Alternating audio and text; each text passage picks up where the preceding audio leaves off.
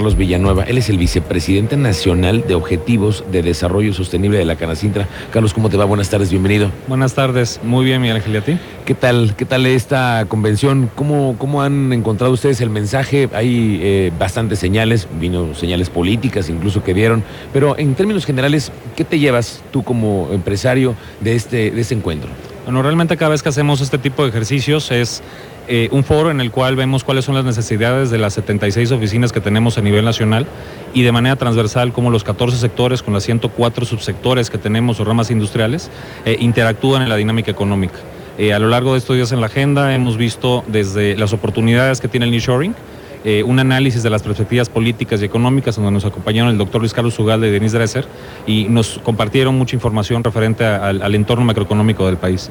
Y eh, por otro lado, también tuvimos la oportunidad de recibir a, la líder del Frente Amplio por México, la senadora Xochitl Gálvez. ¿Qué tal en la mañana? ¿La viste ahí? ¿Tú cómo, sentiste este encuentro con los empresarios? ¿Cuál fue su mensaje? Eh, presentó una propuesta que le llama el presupuesto con X para todos en donde indicó cuáles son los ocho ejes rectores en los cuales ella quiere eh, eh, proponer una plataforma para el presupuesto de egresos. Básicamente nos habla temas de ciencia y tecnología, aumento en el tema de educación, salud, seguridad pública y la forma en la que va a interactuar también con los órganos privados por el tema del crecimiento de México. Es una mujer empresaria, ¿no? Conocedora, visionaria, que conoce también las oportunidades. ¿La sientes con la capacidad para entender el mensaje de los empresarios en caso de...?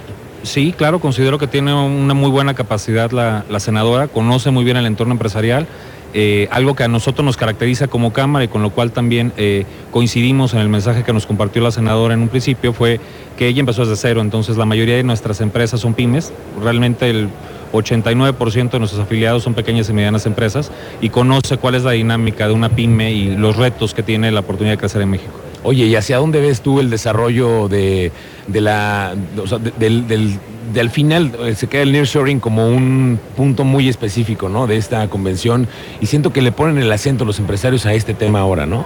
Es correcto, el tema de nearshoring nos va a presentar oportunidades en el corto y mediano plazo. Eh, sin embargo, necesitamos que eh, haya una colaboración estrecha con las autoridades para poder hacer que esto sea una oportunidad y no solamente lo veamos de paso. Tiene que ver mucho con temas de agua, tenemos un, problema de estrés hídrico importante en el país, eh, tenemos problemas de energía también porque hay desabasto en muchas zonas. Querétaro evidentemente es una región que ha padecido muchísimo del tema de falta de energía eléctrica y por el otro lado también la parte de la capacidad de la mano de obra. Necesitamos mano de obra de alta especialización, en donde aquí en México todavía no tenemos las condiciones suficientes para poder ofrecerlo de manera directa y evitar que nos estén importando eh, mano de obra calificada.